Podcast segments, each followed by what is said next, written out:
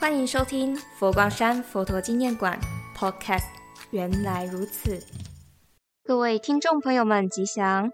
上周说到世界神明联谊会的缘起与意义，听众朋友们是否对神明联谊会很好奇呢？神明联谊会从二零一一年开始，今年已经第十一年了。作为一个盛大的宗教交流，每一年都如期举办，好像大 party 一样。可是又很神圣庄严，实在令人感动。是的，没有错。现在的文明一直在进步，而人们也不断面临多元的宗教冲击。世界各地的宗教信仰都能够做到彼此尊重、包容，社会就可以达到和谐。所以，佛光山开山星云大师创办了世界神明联谊会。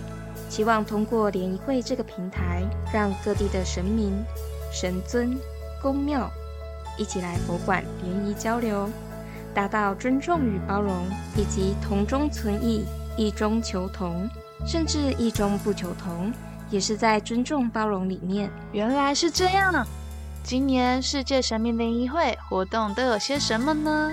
当天，除了各地宫庙与神尊，国立台湾工艺研究发展中心在佛馆举办神器文创市集，要跟大家一起欢喜联游。神器文创市集是卖东西的市集吗？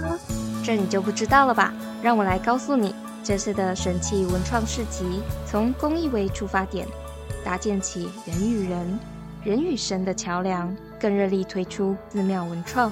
传统民俗工艺摊位，甚至是工艺职人现场创作与修复等等，大家可以自由采购喜爱的工艺品，分别有木雕、竹编灯笼、彩绘、装佛。市集中我们可以看到寺庙的构件、神明礼器等，绝对是一场与众不同又有趣的民俗工艺 showcase。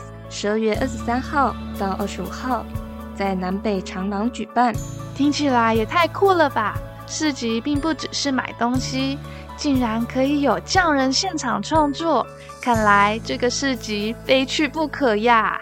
市集当然是要去，十二月二十五号世界神明联谊会还有很多精彩连连的活动，我们会在下一次继续揭晓，欢迎大家到时候来迎热闹、逛寺庙、体验民俗工艺的丰富与多元。二零二二世界神明联谊会。